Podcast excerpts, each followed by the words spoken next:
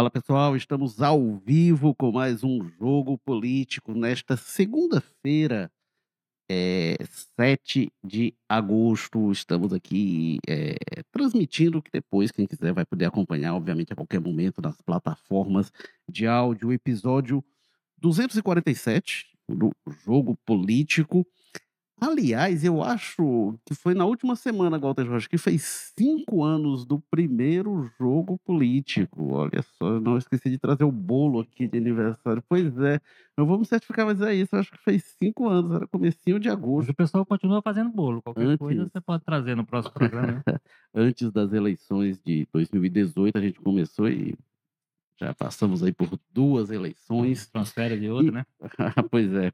E, bom, no episódio de hoje a gente vai falar do, da política do Ceará de forma macro, como é que está o governo do Ceará. É, e recebemos para isso o ex-deputado estadual, ex-deputado federal, ex-secretário do Meio Ambiente, Arthur Bruno, é, que atualmente é o assessor de assuntos municipais do governo Humano de Freitas, está lá no Palácio da Abolição, ali pertinho do governador. E vamos falar sobre essas questões dessa articulação do governo do estado, a presença nos municípios e, obviamente, vamos falar também, eh, falando de política, falar do PT e das eleições de 2024. Bruno, bem-vindo, prazer tê-lo aqui conosco. Prazer enorme, Érico. Eu quero aqui saudar os ouvintes e também os leitores, saudar o Maza, saudar o Walter. Prazer muito grande estar aqui com vocês. O Arthur Bruno, que inclusive, quando o governador Almano de Freitas esteve aqui no Povo, eh, citou o Bruno entre os pré-candidatos do PT a prefeito de Fortaleza. Vamos, obviamente, falar sobre isso também. E como o Bruno já citou, a gente tem também aqui a presença de Walter George, diretor de opinião, colunista de política do Povo. Bem-vindo mais uma vez, Walter. Olá, Érico, quem está nos acompanhando, o Maza, que já foi anunciado pelo Bruno e o próprio Bruno. Vamos, muita fofoca que a gente conversa aqui toda semana, a gente vai tirar as dúvidas hoje da própria fonte, né? Vamos ver se o que a gente diz tem procedência ou se é apenas fofoca. E temos também, como já citado, Carlos Maza, colunista de política do Povo. Bem-vindo, Maza. Opa, boa tarde, Érico, Walter, eh, secretário, um prazer ter aqui com o senhor com a gente. E vamos falar, né? Muita coisa para comentar aí, assuntos da política aí local, principalmente aí no governo Eumano de Freitas. Pois é. E, bom, você ac- acompanha a gente pelo YouTube, pelo Facebook e depois que o programa vai ao ar nessa versão ao vivo, tá também nas plataformas de áudio. E é como o jogo político começou há é, cinco anos. Naquela época não tinha, não tinha vídeo, não, né, Gota? A gente teve algumas fases de jogo político, era só das plataformas de áudio, É. Spotify, Amazon Music, Rádio Public, todas essas que você ainda acompanha o jogo político. É, A gente gravava em outro estúdio ali, não era estúdio, era estúdio mais soturno que esse, né? É, felizmente a gente teve outro estúdio. Teve espaço pros, Passamos a- o período né? Da- mais O período da pandemia que a gente fazia, cada qual do seu. Teve a fase Da sua remota, mansão, né, que era mais atribulada tecnicamente, né? Infelizmente o Walter não participa Nunca mais pôde falar da, da Sapiranga. do sapinho lá da Sapiranga, né? é, os, os cururus e tal. é, os grilos lá que Grilo. compunham a trilha sonora gostosa lá da Sapiranga. É, Bruno, eu queria começar.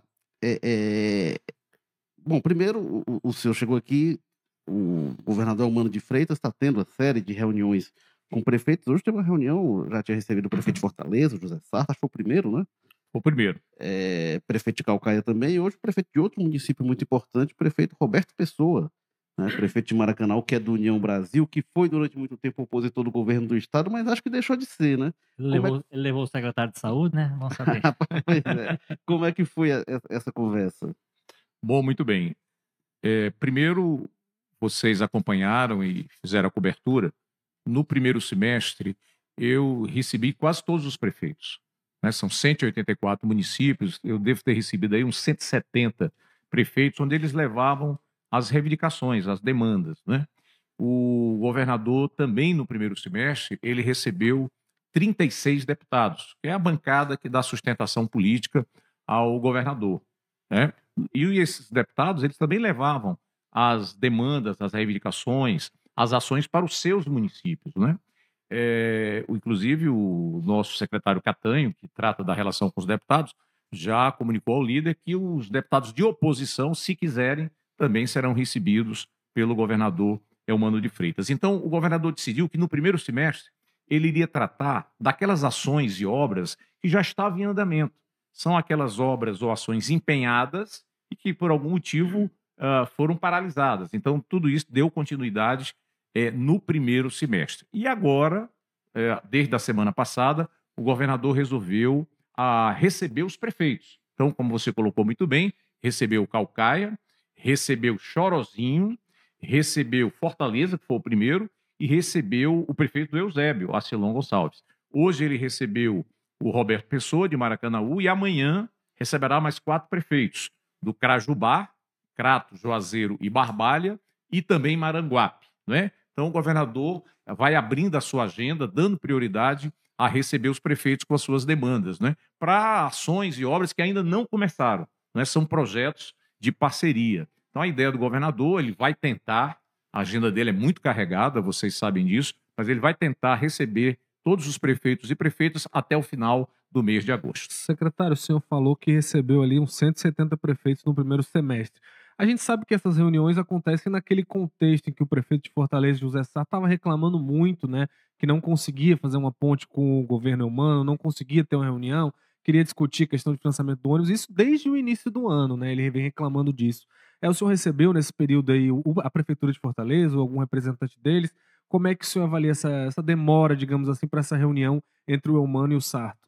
O prefeito José Sarto, evidentemente, ele queria uma reunião com o governador, não é? Então, eu, ele sabia que eu estava lá, enfim.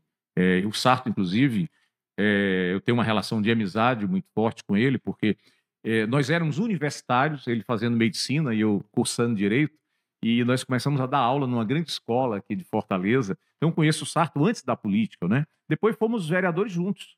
Em 88, nós nos elegemos vereadores, é, depois fomos para a Assembleia Legislativa, ao mesmo tempo, inclusive, já no segundo mandato. Então, tem uma relação excelente com o prefeito Sarto e ele sabe que tem espaço para conversar com o governador. Então, até para dar importância a esse, esse ato, foi o primeiro prefeito que foi recebido nesse momento em que o governador está recebendo prefeitos. Agora, diante da circunstância, como o Maza diz, já tinha uma série de polêmicas, já vem, muita coisa vem da, do período eleitoral, é um processo eleitoral que ainda não está inteiramente superado.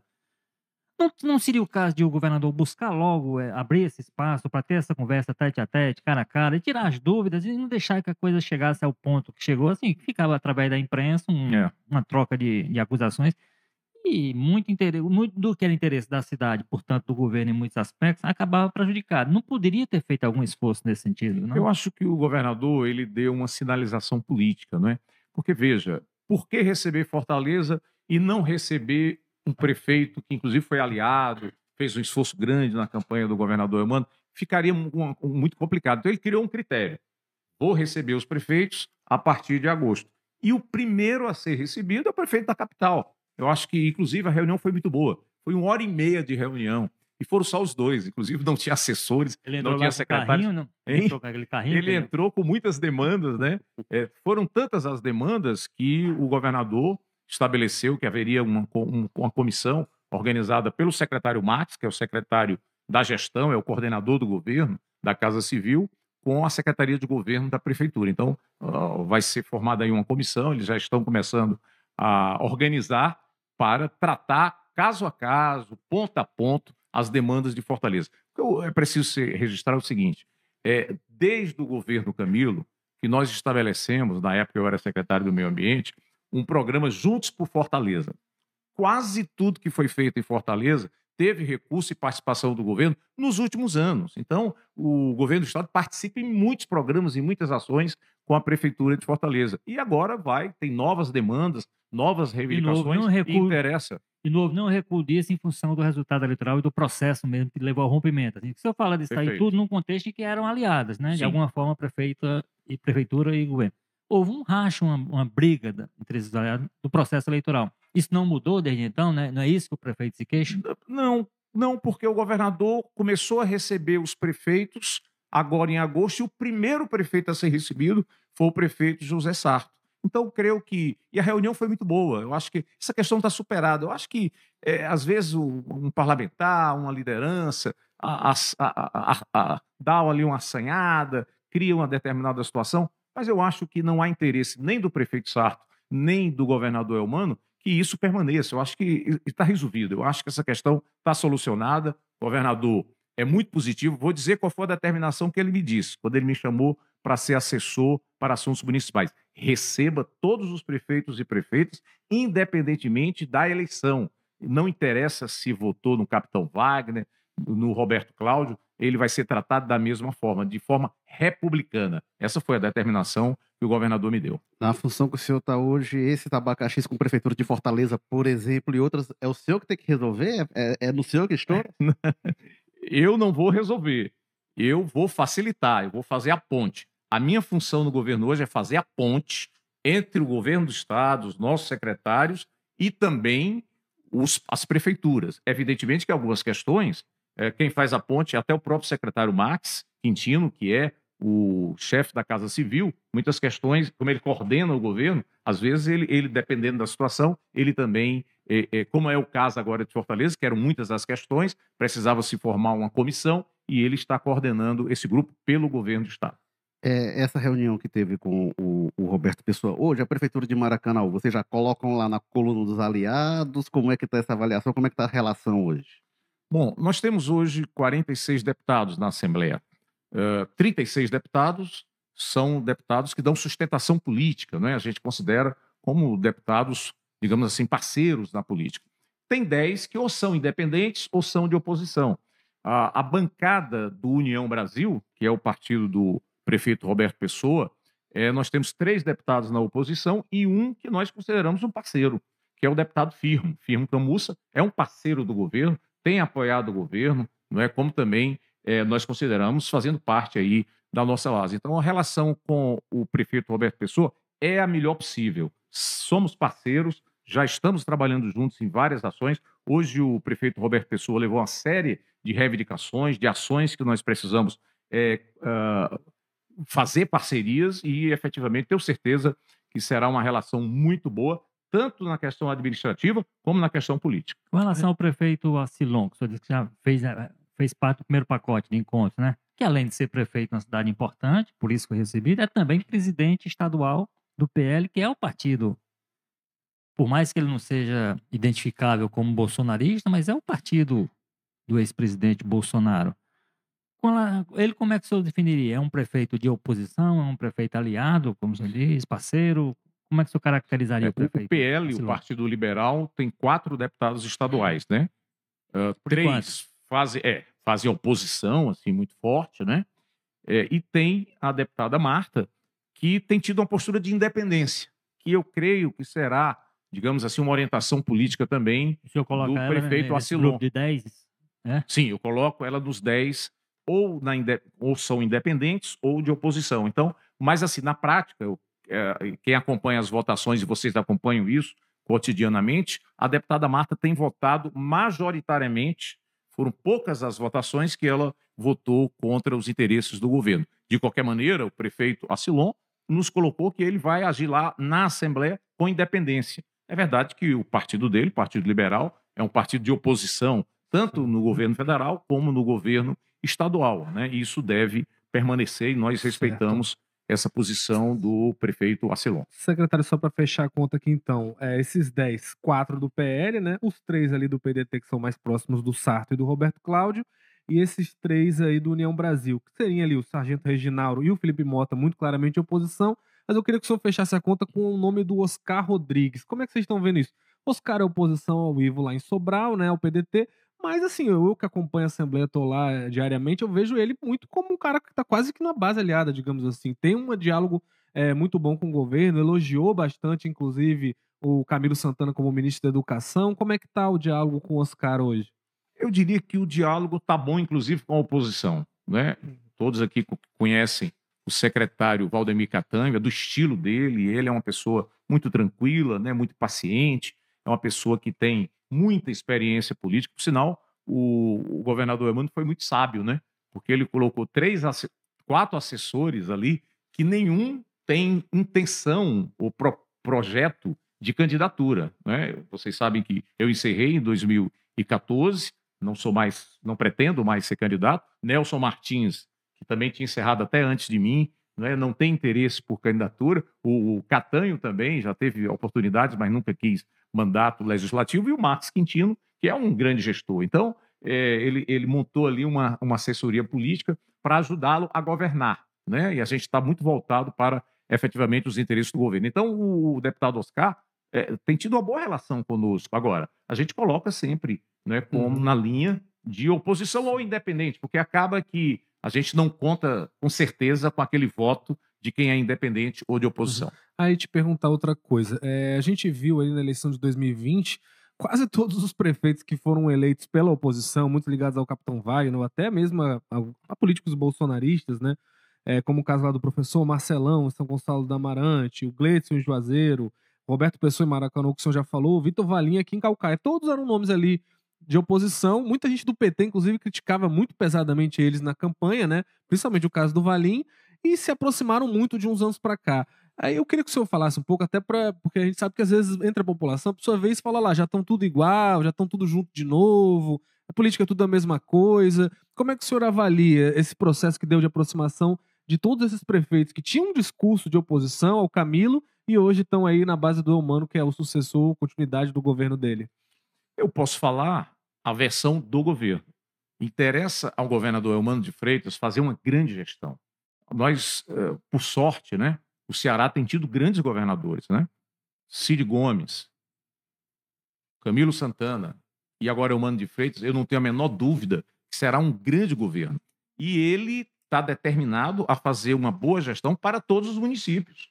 Então, da parte dele, interessa essa boa relação política e administrativa com os municípios. Quero só lembrá-los aqui que Camilo, quando foi eleito em 2014, foi eleição muito apertada, vocês lembram? Foi eleição, foi para o segundo turno, né? E foi muito apertado, eleição muito difícil, né? E no, no, segundo, na segunda eleição do Camilo, quase todos os prefeitos apoiaram. Então, é claro que a gente quer que isso se repita. Nos interessa também que esses prefeitos que hoje são parceiros administrativos possam também ser parceiros políticos. Né? Então, acho que isso é normal na política. As prefeituras precisam muito do governo do Estado, como precisam do governo federal. Então, também interessa ao prefeito ter esse bom relacionamento com o governo do Estado.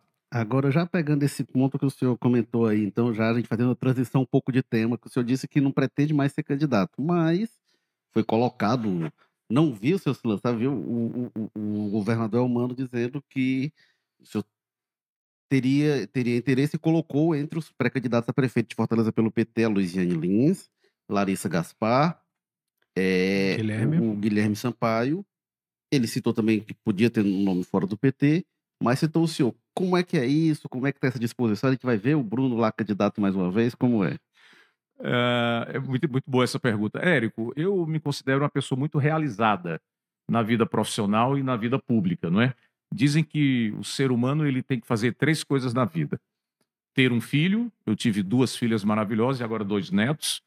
É, escrever um livro, eu escrevi 11 livros, um deles publicado aqui pela Fundação Demócrito Rocha, que é Fortaleza, uma breve história, a história de Fortaleza. Eu sou apaixonado por Fortaleza, né? Não time, eu sou do Ceará, mas Fortaleza cidade. Assim, eu sou apaixonado por Fortaleza, né? É, e também uh, o homem tem que, o ser humano tem que plantar uma árvore. O, sob a liderança do governador Camilo Santana, nós plantamos nos oito anos que eu fui secretário de meio ambiente, ou que plantamos, ou que doamos é, mudas de árvores, são, foram 600 mil. Eu vou entregar um livro para vocês aqui no final, é, onde nós tínhamos 23 unidades de conservação, nós passamos a ter 39.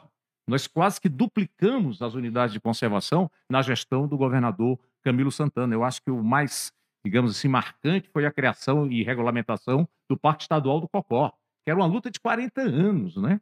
E lá no Parque do Cocó, nós criamos três áreas de lazer, de esporte, estamos criando uma quarta, que é ali no Dendê, e requalificamos três áreas, né? Então foram sete áreas que nós entregamos para a população, para o lazer, para o esporte, para a cultura, né?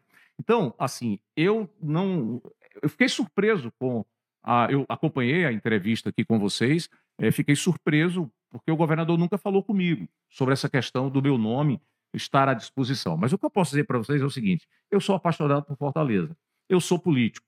Todo político sonha em governar a sua cidade. Então, é, eu estaria faltando com a verdade se eu dissesse que eu não sonho com isso. Agora, eu não sou pré-candidato. Por que, que eu não sou pré-candidato? Primeiro, nós temos três grandes nomes: deputada Luiziane, deputada Larissa, deputado Guilherme, são três grandes nomes. Né? Orgulham o Partido dos Trabalhadores. Né? Então, me sinto muito contemplado com esses três nomes. Eu não sou pré-candidato porque, se eu disser que sou pré-candidato, eu vou trabalhar por, pelo meu nome. Eu posso não estar convencido né, do meu nome como o melhor nome para unir o PT, unir a federação, porque o PT é uma federação hoje, tem o PCdoB e o PV. Além disso, nós temos o Partido Progressista, nós temos o PSD, Partido Social Democrático, que hoje está conosco também na base, praticamente já consolidado. Nós temos o MDB, que é um partido importante, não é? é nós PSB, temos o Podemos, PSB, nós temos o, o PSB, Camilo, que tá, já está não é, já dito, vocês fizeram uma matéria com o presidente nacional. Então, são muitos partidos. Então, nós temos que buscar um nome que una todos esses partidos que hoje dão sustentação política ao governo Elman de Freitas.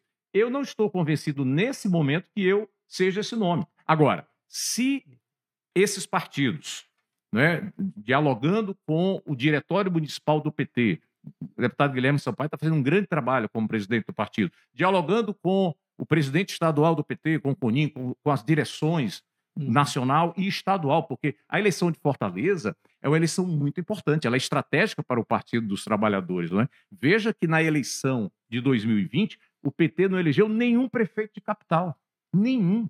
Agora, em 24, nós precisamos eleger vários prefeitos de capital. E pode ser também, não obrigatoriamente, o candidato tem que ser do PT. Você não entra para discutir eleição, candidatura, para os partidos, dizer do candidato tem que ser do PT. Não pode. Uhum. Você pode dizer, olha, o PT tem vários nomes, vamos discuti-los. Agora, é? tem uma questão mais, até mais complexa, né? Porque, bom, o senhor falou três nomes que são petistas, genuínos, filiados e tudo. Uma outra discussão que é a possibilidade, e aí o próprio governador abriu essa possibilidade e outros nomes, que falar, que é a possibilidade de alguém entrar no partido para se viabilizar como candidato. Aí nós estamos falando especificamente do caso do deputado Evandro Leitão.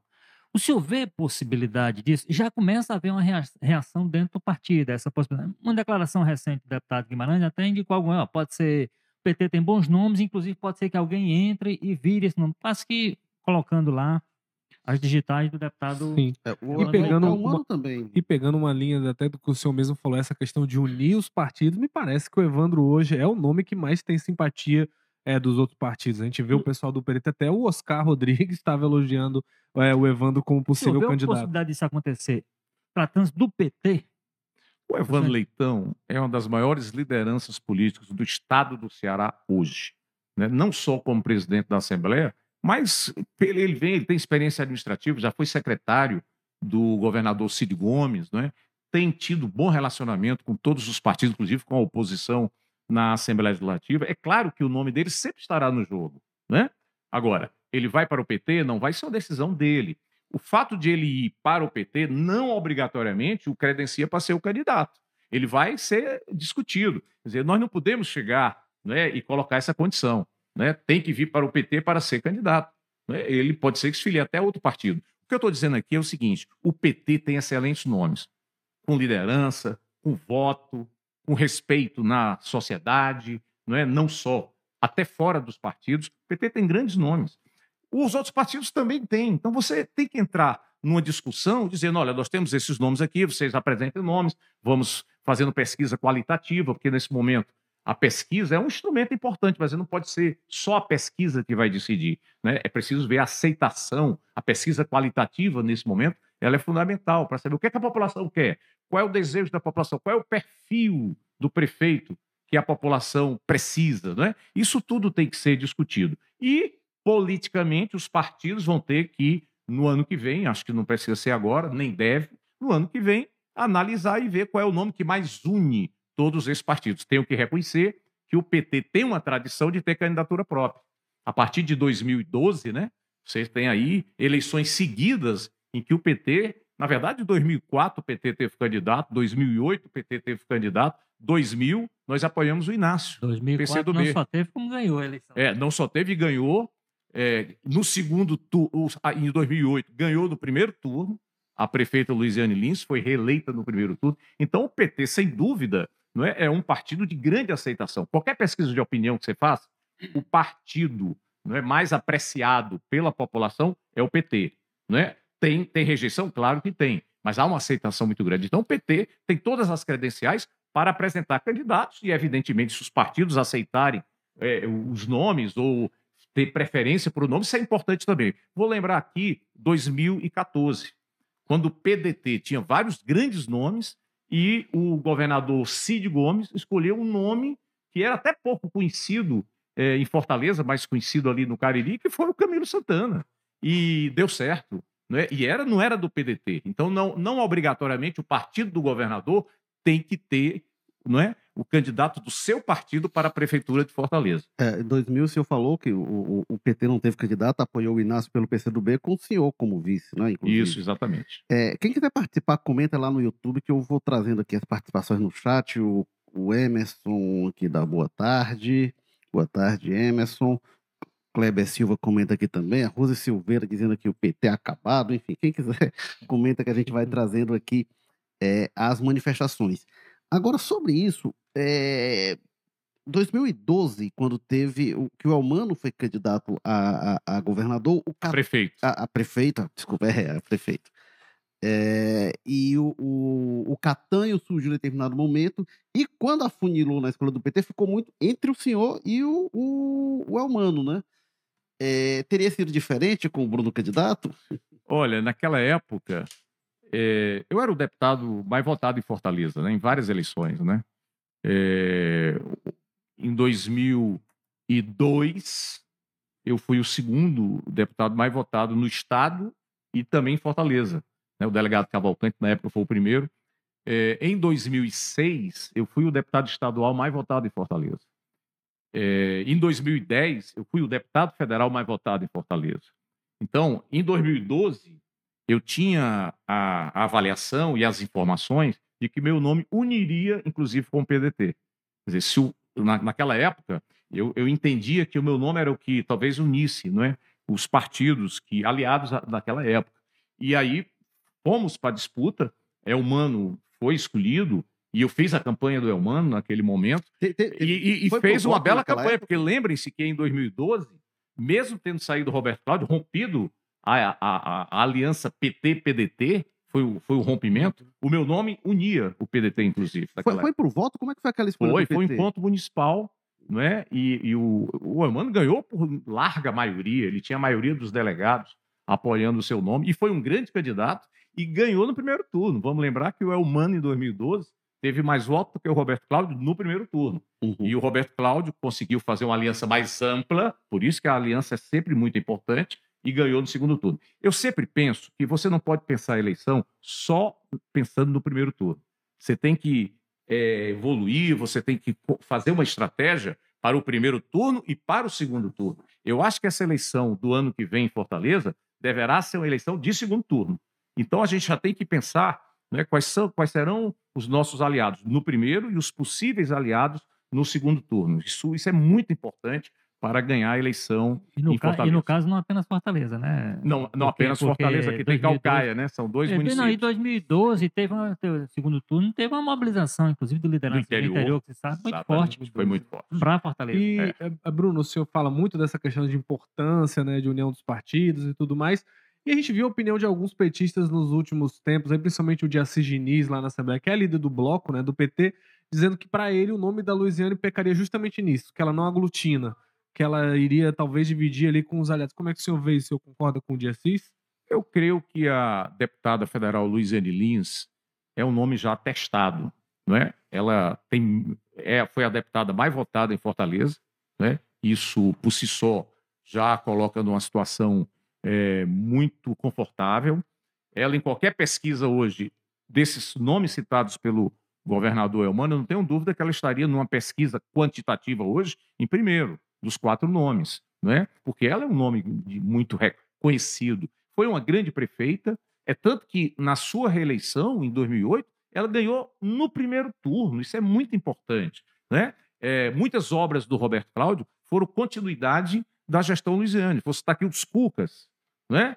uh, vou citar aqui também a, a requalificação na educação. Na época, né, poderíamos... com o discurso, o Fortaleza é três vezes mais forte, que na época era com o governo do PDT. Agora seria mais, três vezes mais forte com o governo totalmente petista. Né? Exatamente. Né? Federal, então você tem o governo federal, o governo estadual. É que então... na época era o CID e ela usou Isso. o CID como aliado. Agora o, o Elmano seria mais que aliado e, dela. E, e, aí algo importante, eu tenho acompanhado algum, algumas declarações na imprensa, e alguns dizendo bom é ter um governador de um partido e o prefeito de outro. Pode observar, as melhores gestões que ocorreram, nós tínhamos um prefeito e um governador aliados. Na época da Luiziane, ela era aliada, durante seis anos, ela foi aliada ao Cid Gomes. Houve o rompimento em 2012. O Roberto Cláudio né, foi aliado durante seis anos com o governador Camilo Santana, parte do CID, e depois Camilo Santana. Então, as grandes gestões ocorreram quando houve um alinhamento. Claro que quando há um alinhamento político, isso também melhora a administração do, da prefeitura, do município. Então, acho, eu defendo que esse alinhamento é muito bom.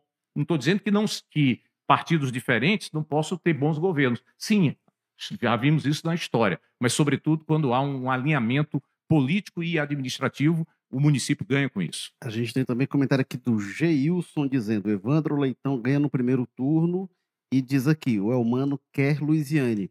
O senhor que está lá perto, ele quer mesmo a Luiziane? É, vocês entrevistaram aqui o Elmano. Eu acho que o Elmano colocou uma posição muito semelhante a essa que eu estou colocando aqui, não é? Então, o Elmano, o governador Elmano, ele tem colocado, reconhecendo a importância do PT, que o PT tem grandes nomes, mas reconhecendo que os partidos políticos aliados, né, primeiro, manter a aliança, isso é fundamental. Segundo, os partidos têm o direito de apresentar seus nomes na mesa de negociação para um bom debate, pesquisas qualitativas, né, até nós encontrarmos o melhor nome e escolhê-lo para prefeito e para vice, e não só disputar a eleição, isso é fundamental. A gente tem que pensar numa aliança para ganhar e para governar. O ideal é que a maioria se forme não apenas quando o prefeito assumir, mas antes, porque você vai ter muito mais facilidade né, na política de lidar com os, os, vereadores, com os partidos que vão compor o governo. Agora, agora, como o senhor diz, o PT e PDT durante muito tempo foram aliados, né? Qual é o discurso que o senhor entende que caberia ao PT adotar numa, numa campanha do ano que vem, no caso, em Fortaleza, contra a gestão José Sarto? Muito boa pergunta. Eu vou, primeiro que a minha função no governo é fazer a ponte com as prefeituras, então eu não vou fazer aqui uma crítica específica, me permitam, ao município A ou ao município B. Mas eu tenho conversado muito com os prefeitos é, que me procuram, prefeitas, e eu tenho sempre dito o seguinte: olha, eu acho que cinco coisas são fundamentais numa gestão. Primeiro, primeiro, fundamental, saúde, disposição. O prefeito tem que acordar muito cedo e dormir muito tarde trabalhando, tá certo? Ele tem que se dedicar muito, tem que ter realmente disposição para isso. Dois, equipe. Você conhece uma gestão pela equipe. Quem é a equipe? Quais são os secretários? Quais são os assessores? Isso é decisivo. É? E o prefeito ele tem que ser um animador, ele tem que ser um líder, ele tem que estar na rua, prefeito de escritório não funciona. Ele tem que motivar, a população tem que ver o prefeito nas ruas, nas praças, nas escolas, nas universidades, na, nos encontros empresariais ou de trabalhadores. Né? Terceiro, que é fundamental, é preciso um bom programa de governo, mas um programa flexível. O prefeito ele tem que saber o que é que é urgente, o que é que é emergencial, o que é que pode esperar. Tô, vou dar o exemplo aqui do governador Elmano. Né? O que é que ele fez agora no primeiro semestre? Aquilo que era urgente. Primeiro, acabar com a fome no Ceará. Né? Lançou o Ceará Sem Fome. Já entregou 47 mil é, cartões de alimentação em todos os municípios do Ceará, os 184. A questão das cirurgias eletivas. Eram 68 mil pessoas esperando uma cirurgia dos hospitais. Só tem 25 mil. E essa fila vai diminuir consideravelmente até o final do ano, porque isso é prioridade. Ele percebeu que isso era urgente. Isso era é, é, é emergencial e foi isso que ele, ele se dedicou tanto. As estradas com o problema das chuvas né, uh, foram recuperadas 170 quilômetros de estradas né, nesse primeiro semestre. Então, o prefeito tem que ter essa visão. O que é, que é urgente, o que é que pode esperar. Quarto, quarta questão fundamental. Fundamental. Diálogo, participação com a população. A população tem que se sentir participando daquele governo. E o PT tem uma cultura de participação muito forte o orçamento participativo, os conselhos, as conferências, né? são instrumentos de participação é, da população. E e o governo Elmano está dando exemplo. Nós fizemos 14 encontros regionais para o plano plurianual.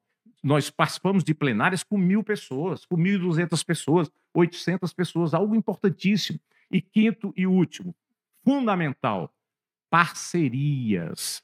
A prefeitura sozinha faz pouco, mas se ela tiver uma parceria com o governo do estado, com o governo federal, com os empresários, com as ONGs, não é? E é isso que o governador Elmano tem feito e é preciso que as prefeituras façam. Um dia desse eu li uma crítica, acho que foi no jornal o Povo, de um político dizendo: ah, o Elmano está viajando demais. Que bom que ele está viajando. Ele está indo a Brasília, reunindo os ministérios, viagens internacionais, trazendo investimentos para o Estado Foi do Ceará. É lamentável que o o político faça esse tipo de crítica. O vice-prefeito Elcio Batista que deu essa declaração. Sim, é, e Bruno, cara, eu queria que você, me falasse, só voltando um pouco àquele assunto com relação aos deputados estaduais. Aqueles três do PDT, vocês veem que não tem volta mesmo, não tem discussão, ou pode ter alguma aproximação com o governo ainda do estado aqui? O governador Elmano respeita muito os partidos políticos. Há uma divisão no PDT, a gente sabe disso, que a gente respeita. Eu acho que eles estão discutindo, estão debatendo, fizeram aí uma mudança, né? eh, nesses meses agora até o final do ano, o presidente será o senador Cid Gomes, que é um grande parceiro do governo, né? Eh, então eu espero que essa relação melhore. Eu, eu, eu defendo que o PDT a gente possa ter uma relação boa com eles. Até porque a eleição se dá em dois turnos. Eu acho que o PDT deve ter candidato. Até porque é natural né, que o prefeito Sarto queira mais quatro anos. Eu fui secretário. Eu hoje defendo a reeleição. Né? Se em algum momento eu tive uma posição contrária, hoje eu defendo. Por quê? Porque às vezes quatro anos é pouco para você realizar aquilo que você almeja, aquilo que você entende como prioritário para o seu município, para o seu estado ou para o país. Então é natural que o prefeito Sarto queira a reeleição, ou até mesmo se, se considerar que tem que mudar o nome, mas isso é uma questão interna do PDT. Eu acho que nós temos que ter uma boa relação com o PDT. PDT é um aliado nacional, é um aliado histórico do PT, não é? até porque nós temos uma eleição em segundo turno. Né? Eu acho que será uma eleição para dois turnos. O que eu acho que nós temos que isolar na política do Brasil e do Ceará é o bolsonarismo. O bolsonarismo, é preciso que seja registrado isso, tem muitas características do fascismo.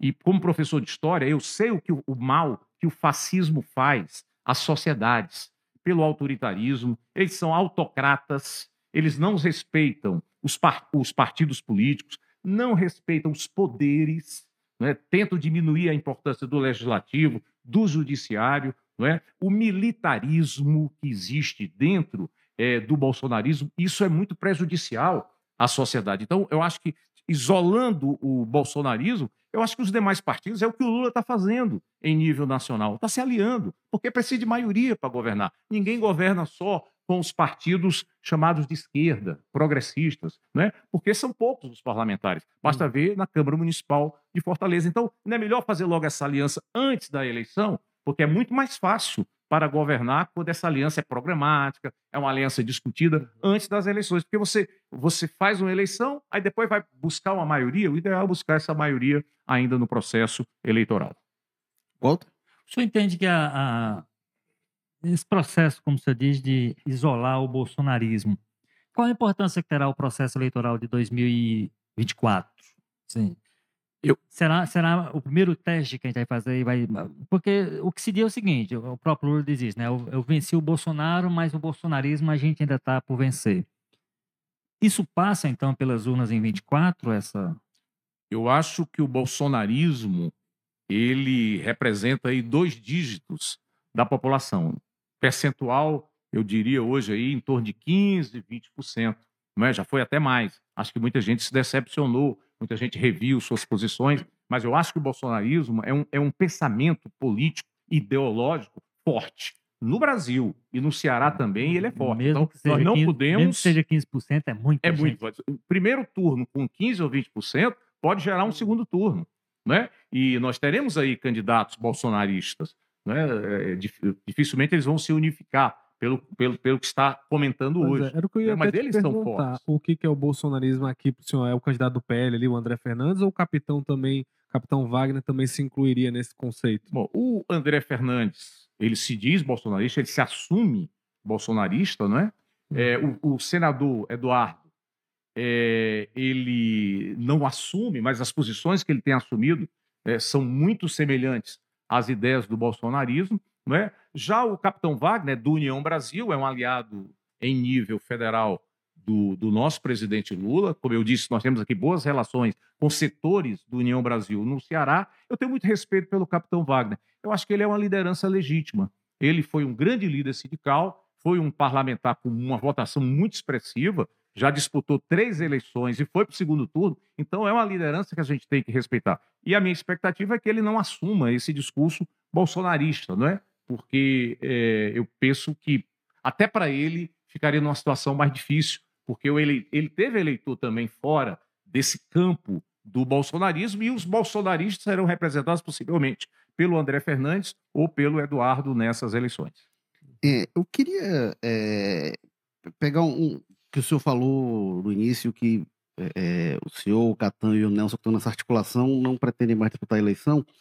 E eu queria entender como é que o senhor chegou a essa decisão, né? Porque o senhor era um, um, seguidamente um campeão de votos em 2010, o senhor se elegeu deputado federal como o, o mais votado aqui na capital, né? Foi no estado, foi o. Eu, eu fui o, o, sexto no estado e o primeiro em Fortaleza. Tive 91 mil votos em Fortaleza. É, e 2014, o senhor fez um movimento que muita gente não entendeu, que o senhor se candidatou de novo a, a deputado estadual, né? É, e aí não conseguiu se eleger, que para muita gente foi uma surpresa. É, o senhor tem um tipo de voto, esse voto urbano, é, é, é, é, um voto que é difícil de estimar às vezes, né? mas foi uma surpresa para muita gente. Esse voto de opinião, enfim. como é que foi essa decisão do senhor, que aí 2018 e 2022 o senhor não foi mais candidato? Se é isso mesmo, o senhor está aposentado como deputado E qual a avaliação que o senhor faz naquele momento? É, é... O senhor ficou frustrado com a derrota? Acho que fez um movimento político errado, as pessoas não entenderam. Qual é a avaliação que o senhor faz? Bom, primeiro, eu sempre digo em todo lugar que eu estou que eu sou professor. Eu sou professor há 45 anos. Nunca deixei de dar aula.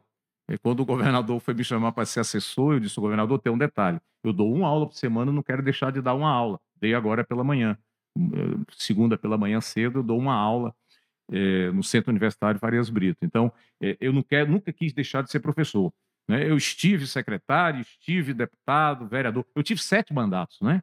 dois de vereador, quatro de deputado estadual, um de deputado federal. Então, me realizei muito como parlamentar. Mas quando eu perdi a eleição em 2014, porque eu achei que seria mais útil como deputado estadual do que como deputado federal. Foi uma avaliação que eu fiz e perdi o espaço, porque esse espaço que eu tinha aqui como deputado estadual foi preenchido por outras, por outros líderes, né? Então ali eu perdi a eleição. O senhor não, não gostou de Brasília, não? Eu prefiro atuar em Fortaleza, não é? é Brasília, primeiro que são 513 deputados. Lá se atua muito fortemente nas comissões. Eu fui vice-presidente da Comissão de Educação. Foi a época do, da votação do Plano Nacional de Educação. Eu acho que contribuí com esse debate, que é a minha especialidade maior, não é?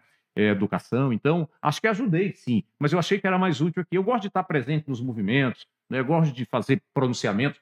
Lá para você falar todo dia na Câmara dos Deputados, vocês conhecem bem, é um minuto, às vezes três, quando você consegue. Só os líderes né, é que tem mais tempo, mais espaço. Então, achei que era mais útil aqui. Lá também, é, os deputados federais normalmente têm apoio dos prefeitos. Nesses sete mandatos, eu nunca tive apoio de prefeitos. Né? É, como você disse, eu sempre representei a sociedade civil e muito Fortaleza, porque dessas eleições para deputado, em torno de 70% da minha votação aconteciam em Fortaleza. Então, assim, eu era um representante é, de Fortaleza. Então, em 2014, perdi a eleição. Bom, eu vou continuar dando aula. É, eu sou mesmo é professor. Foi quando o governador Camilo me chamou para ser secretário do meio ambiente. E aí eu, eu, eu vou revelar para vocês o que eu nunca disse publicamente. Eu me realizei mais como secretário no executivo durante oito anos do que como parlamentar, porque a gente consegue realizar, a gente consegue fazer. E eu tive o privilégio de ter um governador ambientalista, que era o Camilo Santana. Lembre-se que ele é funcionário de carreira do IBAMA, com mestrado em meio ambiente, então uma pessoa realmente muito sensível, e a gente pode realizar muito, não é?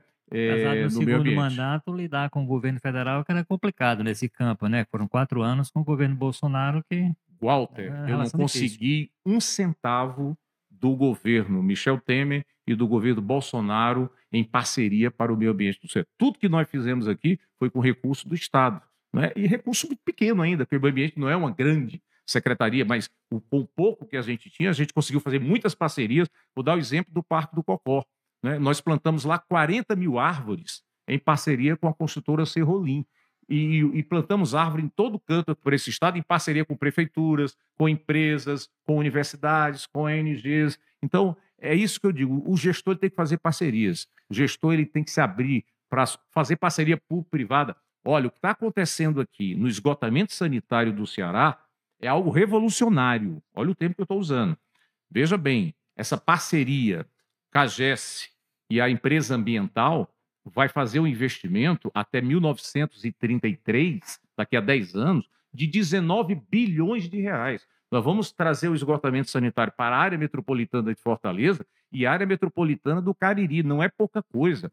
4,3 milhões de pessoas vão ser beneficiadas com esse esgotamento sanitário. É praticamente metade da população. O Ceará está com 8,8 milhões de habitantes, não é? Então imagina você ter esse, porque é uma parceria público-privada que é fundamental o governo buscar. Sozinho o governo não conseguiria fazer o que está fazendo no esgotamento sanitário dessas duas áreas metropolitanas. Érico, deixa eu aproveitar o momento de revelação aqui do secretário para voltar um pouco mais no tempo.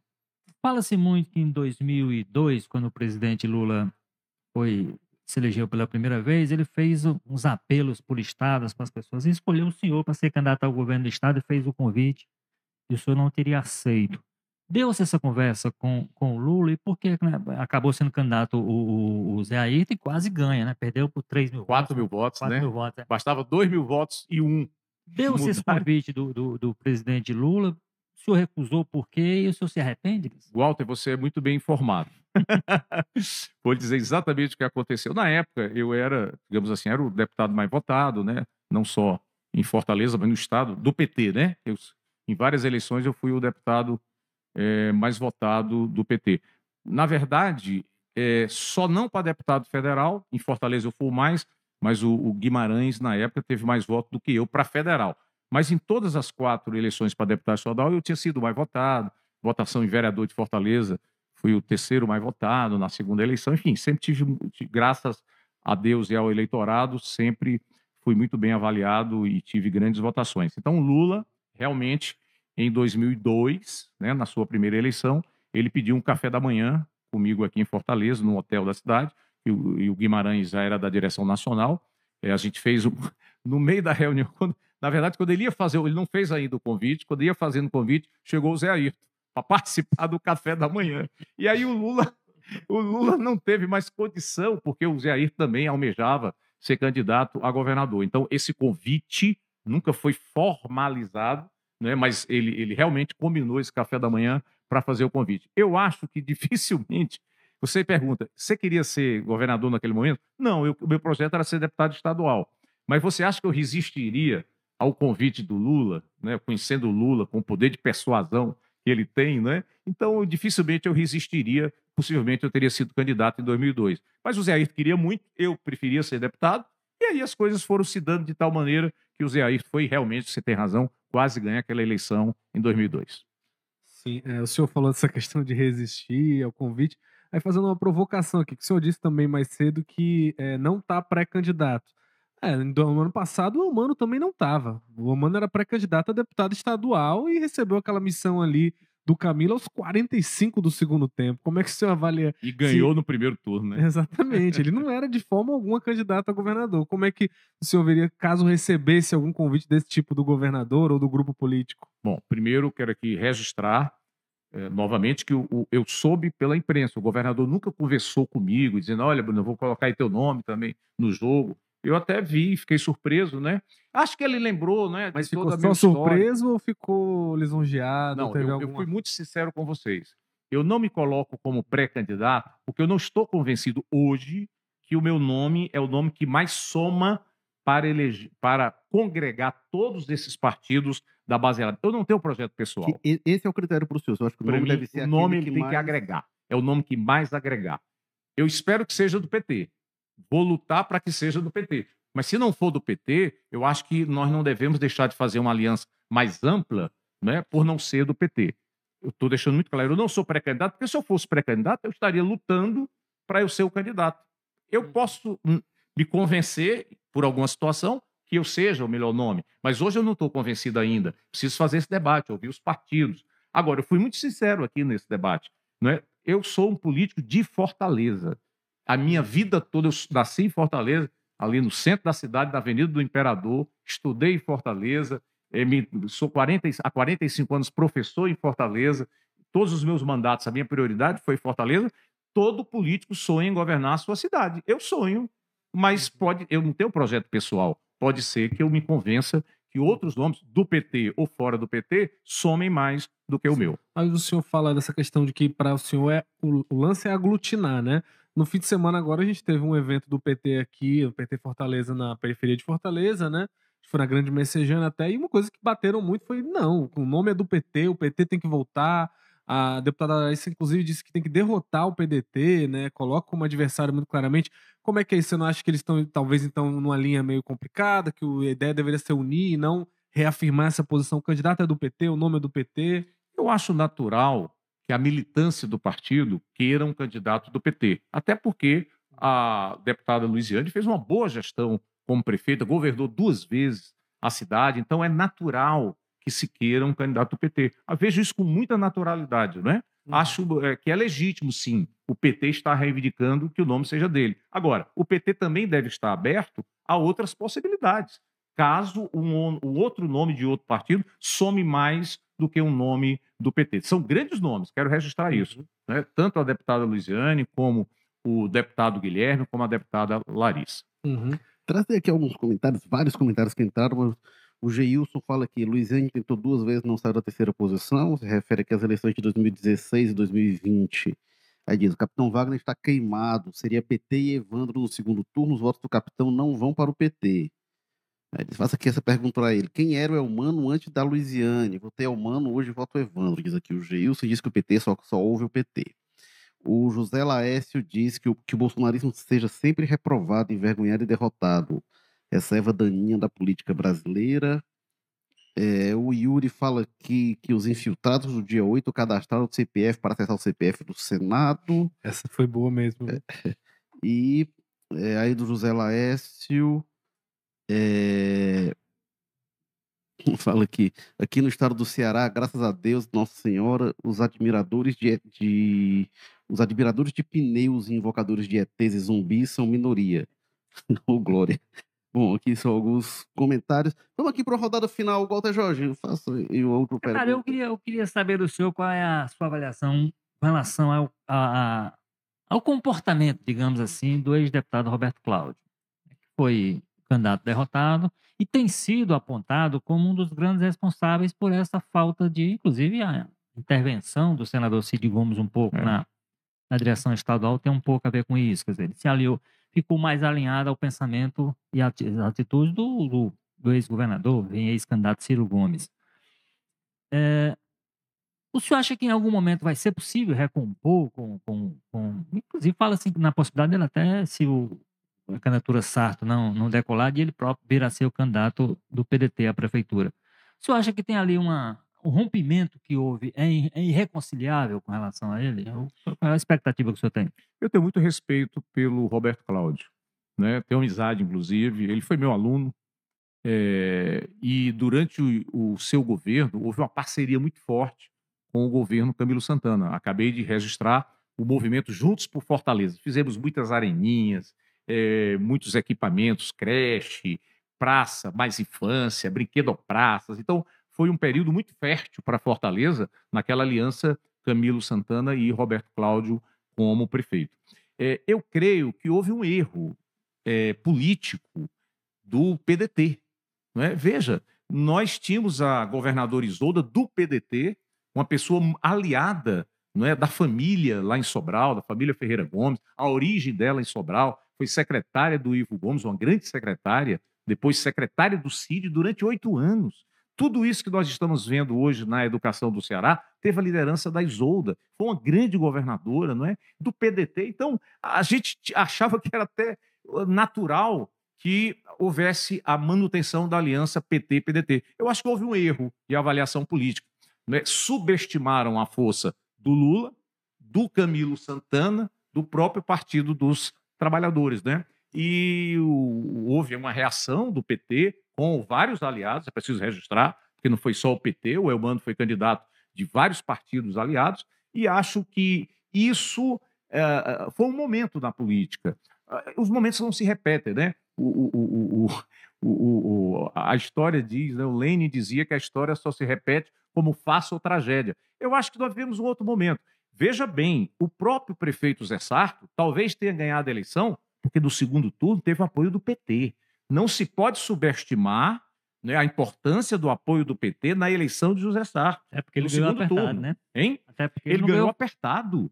Então, é, é, o, parte considerável do eleitorado petista votou no Zé Sarto no segundo turno, né? Por quê? Porque havia uma aliança política naquele momento entre governo e prefeitura. O PDT é o aliado histórico do PT.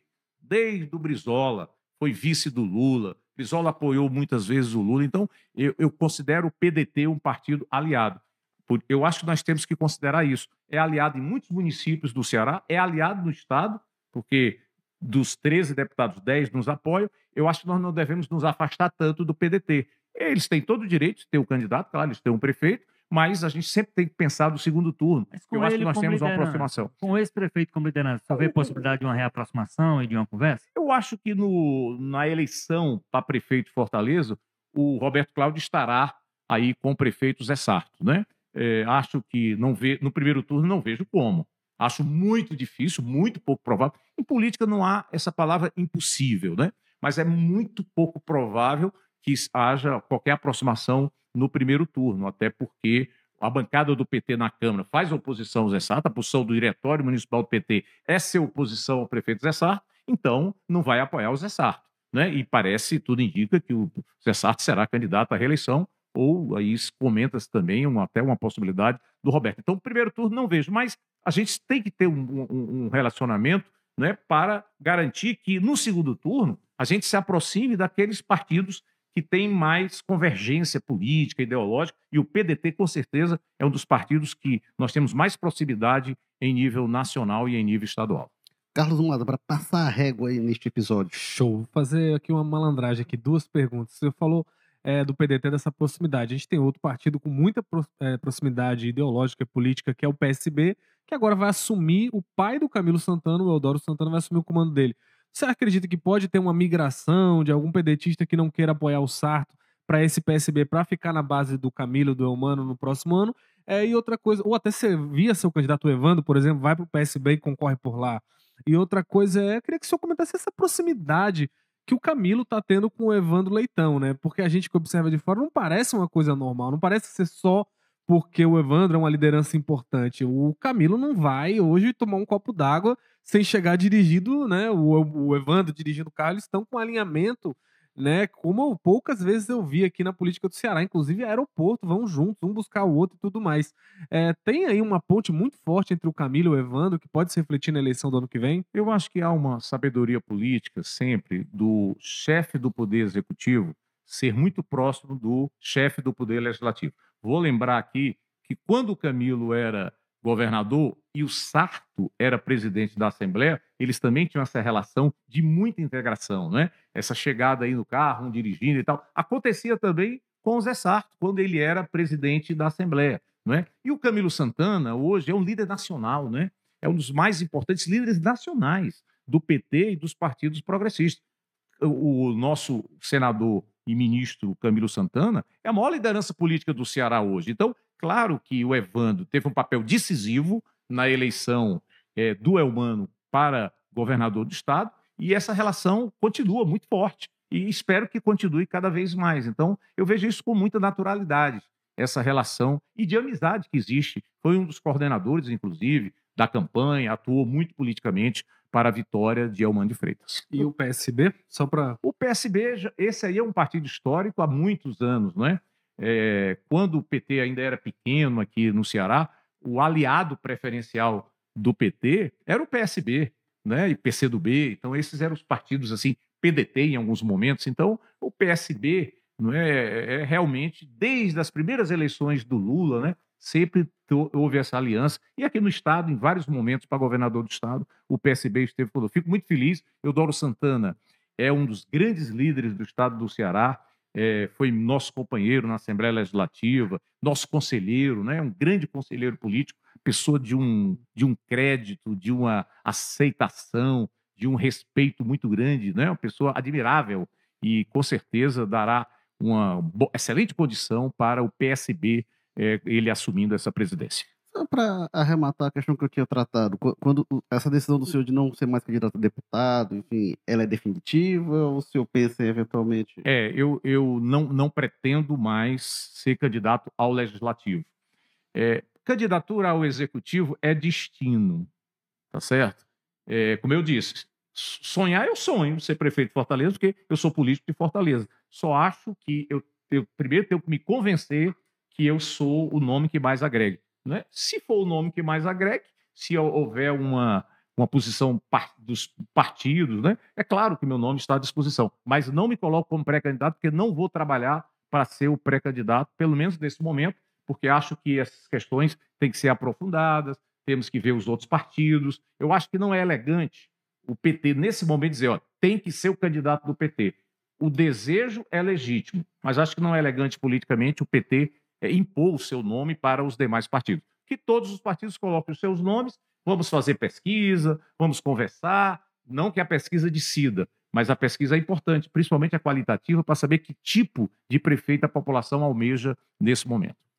Este foi o episódio 247 do podcast Jogo Político. A gente agradece demais a presença aqui do ex-deputado estadual, ex-deputado federal, ex-secretário do Meio Ambiente, é, ex-assessor é, para assuntos municipais do governo do estado e ex-vereador. Ex não, ainda sou. Ah, olha, é. desculpa. É, atual. Já ia dizer, joga essa duvidade logo aqui para ele, informe inclusive para ele. Atual é, assessor de assuntos municipais do governo do estado. E eu, eu esqueci de citar no começo, ex-vereador também, né? Não lembrava realmente o Bruno lá de trás é, São 34 é... anos de vida pública. E secretário da Proteção Social também, não? Ah, foi secretário do CID, no, primeira, no início da primeira gestão. Ah, verdade. Secretário de Trabalho, trabalho e Desenvolvimento trabalho, Social. social. Verdade. É.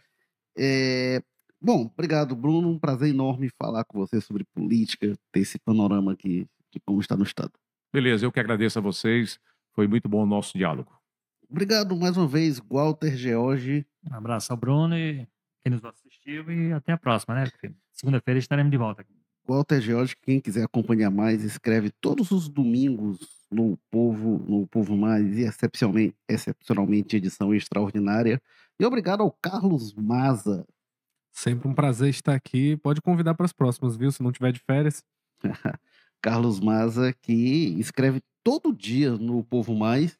No Jornal de Papel ele está na segunda-feira, na quinta-feira e na sexta-feira. E eu sou o Érico Firme, eu escrevo de sábado, de, de terça a sábado.